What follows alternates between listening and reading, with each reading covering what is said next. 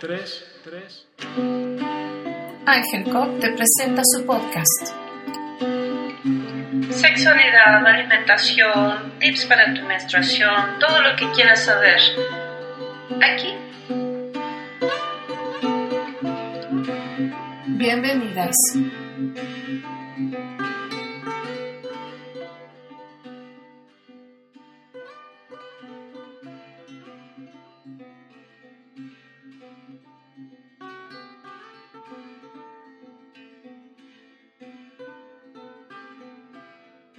Hola, ¿qué tal? ¿Cómo estás? Yo soy Jacqueline Bustamante y hoy te saludo con la gran ilusión de hablar de anatomía, la anatomía de nuestros cuerpos.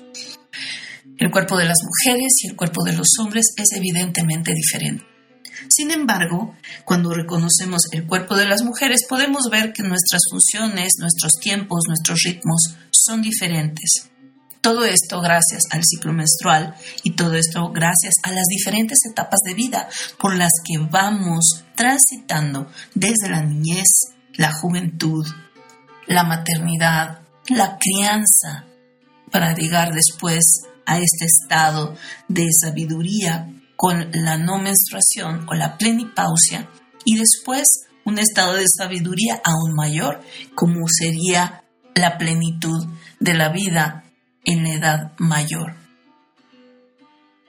Nuestro cuerpo va cambiando, nuestro cuerpo nos va dando espacios a través de los cuales vamos marcando etapas y podemos tomar ventaja de reconocer estas transiciones de niña a mujer, de mujer a madre y de madre a abuela a través de observar aquellos aspectos que si vienen como cambios hormonales en nuestros estados emocionales y en nuestros estados mentales, también vienen como cambios en nuestra comprensión más amplia de la vida y de las leyes espirituales, si es que así los podemos llamar.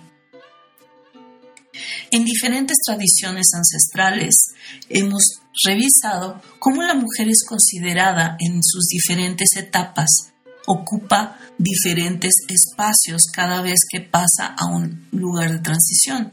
Las niñas, cuando empiezan a menstruar, después de la menarca, ocupan un lugar diferente en la sociedad, tal vez a partir de su disponibilidad como mujeres que pueden gestar, pero también como mujeres que empiezan un proceso creativo y que pueden participar del proceso creativo de la sociedad y del intercambio cosa que no sucedía cuando eran niñas. Cuando pasamos a la maternidad, la mujer también se sugiere que pase a otro estadio, a otra jerarquía. Esto sucedía en culturas ancestrales y hoy en día lo podemos observar, pero no con la importancia que se le daba en términos espirituales en la antigüedad. Nuestro cuerpo va marcando ritmos, si bien tenemos el ciclo del día y de la noche o los ciclos del año en el que vamos observando los cambios de la naturaleza, nuestro ciclo menstrual y nuestro ciclo de vida como mujeres va generando una sintonía diferente de conexión con nosotras mismas y con el entorno. Conocer nuestros ciclos y nuestras etapas de vida nos permite explotar todos aquellos aspectos que son una ventaja y todos aquellos aspectos que necesitamos trabajar y observar para no caer en una situación de malestar. La diferencia de nuestro cuerpo con respecto a los hombres no solamente es desde el punto de vista externo, sino también desde el punto de vista interno, en cómo está cableado por dentro en el sistema nervioso y en el sistema vascular.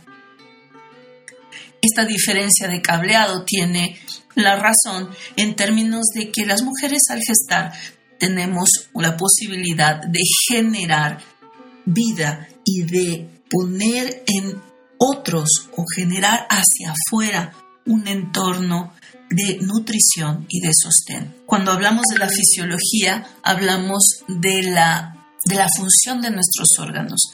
Sin embargo, la función de nuestros órganos nos da cualidades Así entonces podemos pensar que estas diferencias en nuestro cuerpo nos dan cualidades que podemos estudiar y explorar y también, en todo caso, incrementar. Nuestro cuerpo como mujeres está equipado con las mamas o con los senos. Los pechos, después del parto, tienen este periodo en el que producen leche y dan espacio a la lactancia la lactancia como un espacio de refugio, contención y nutrición al recién nacido.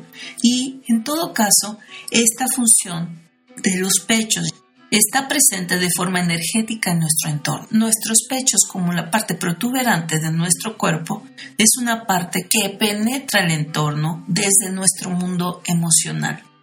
Así entonces, con nuestras emociones podemos sostener o podemos nutrir desde estados mentales a estados emocionales que influyan en nuestra casa, en nuestro trabajo y en nuestras relaciones. Los pechos y las mamas han sido visto únicamente como un ornamento y como un órgano sexual, que si bien lo es, porque en términos de sexualidad dan energía de vida, podemos ir más allá y observar su función.